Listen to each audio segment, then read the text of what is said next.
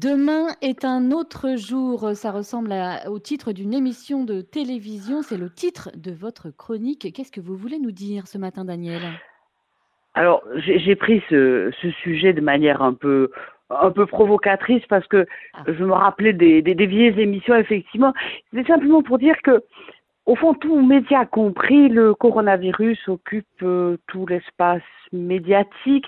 Et si impressionnant euh, que soient les chiffres et les débats utiles ou non d'ailleurs sur le sujet, le monde ne s'est pas arrêté de vivre et surtout de mourir. Centrés sur nous-mêmes, nous, oublions les morts bien plus nombreux des conflits plus ou moins gelés, ainsi au Yémen, en Syrie, quand il ne s'agit pas des victimes des régimes totalitaires ou de fous de Dieu, pas, le vrai, son, son clone maléfique. Les Chinois semblent s'en sortir s'agissant de la pandémie, mais les Ouïghours et les Tibétains continuent de disparaître dans un silence assourdissant, tout comme les, les Rohingyas qui s'étiolent dans les camps du Bangladesh. Nous avons même oublié des épidémies plus récentes, comme la grippe de Hong Kong au temps de Pompidou, qui a fait sans bruit beaucoup plus de morts. Et, c'est quoi le, le problème derrière ce que vous dites, euh, Daniel? Qu'est-ce que ça signifie, cette attitude? Alors, une réponse globale, je n'en suis pas capable, mais un point qui me paraît important, c'est que dans nos sociétés, la mort est perçue comme une anomalie. On ne la Hmm. supporte plus que discrète. Lorsqu'elle frappe en masse, le choc est colossal et comme nous sommes devenus, je crois qu'on peut le dire, de plus en plus fragiles, en même temps que nous attendons qu'on résolve pour nous tous les problèmes qui peuvent nous atteindre, c'est de l'État-providence que devrait venir le secours général. Comme le montre un dessin humoristique qui circule en ce moment, la majorité critique, beaucoup disent ce qu'il faudrait faire, mais bien peu sont prêts à faire. Et on ne sait pas trop quoi parfois. Pourtant, Ebola n'est pas vaincu, le paludisme continue à tuer dans les pays pauvres, et la liste pourrait continuer, y compris du fait du Covid-19, que les pays émergents auront du mal à combattre du fait d'infrastructures sanitaires insuffisantes, du manque de personnel qualifié et en raison de mode de vie d'une partie importante de la population. En clair, la balance de l'horreur ne penche pas de notre côté, même en prenant les pires des estimations. Hmm, Cruel euh, constat que vous faites. Est-ce que ça pourrait, selon vous, euh, Daniel Cabanis, amener des changements en profondeur?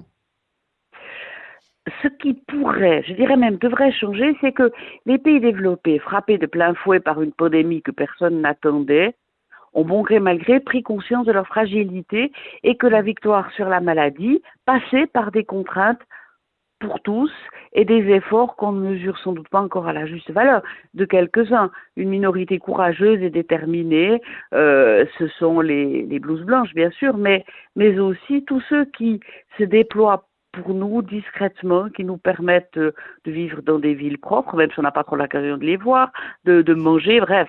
Il ne faudra pas oublier que l'on ne s'en sort que tous ensemble et qu'on ne redémarrera qu'en étant solidaires, chacun contribuant sans rechigner. Ce sera sans doute sous forme d'argent pour ceux qui sont les mieux lotis, mais aussi, et ça concerne chacun, en devenant des acteurs solidaires de la vie de tous. Les isolés d'avant la crise le sont encore plus aujourd'hui, mais ils le seront toujours après la crise. Les abandons du système et de ses standards sont réducteurs le seront encore et il y en aura encore plus qui auront décroché. C'est l'intergénérationnel qu'il faudra développer, mais aussi de manière plus horizontale, lutter contre l'égoïsme et le repli frileux qui nous caractérisent trop souvent. Quand les aînés ne seront plus confinés, bah, qu'on apporte notre savoir-faire à ceux qui en manquent et que personne ne peut aider. Il faudra renforcer les études surveillées.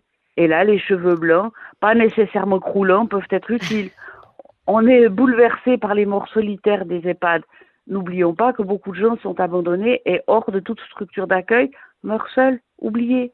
Que chacun fasse un petit recensement d'éventuels solitaires et prenne l'habitude d'une prise de contact régulière en faisant connaissance, en identifiant la famille pour au besoin aider à recréer un lien distendu, sans malice, mais parce que la vie va trop vite. Quand on est confronté à une crise grave, comme celle que nous vivons, on découvre avec émerveillement des trésors de générosité, de oui, dévouement, vrai ça. Hmm. Et souvent de la part de gens qu'on n'avait jamais vus alors que nous les côtoyons.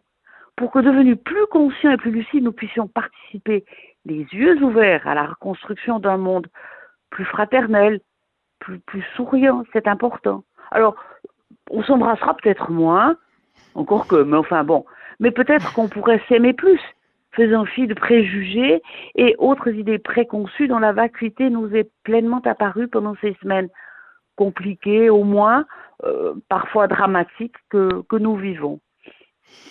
Eh bien, merci beaucoup, euh, Daniel Cabani. C'est dommage quand même si on s'embrasse moins. Il ne faudra pas oublier, nous dites-vous, que qu'on ne se sort que tous ensemble et qu'on ne redémarrera qu'en étant solidaires, chacun contribuant sans rechigner. Un immense merci pour cette chronique pleine d'espoir. À la semaine prochaine, Daniel Cabani. À la semaine prochaine. Bonne semaine, Isabelle.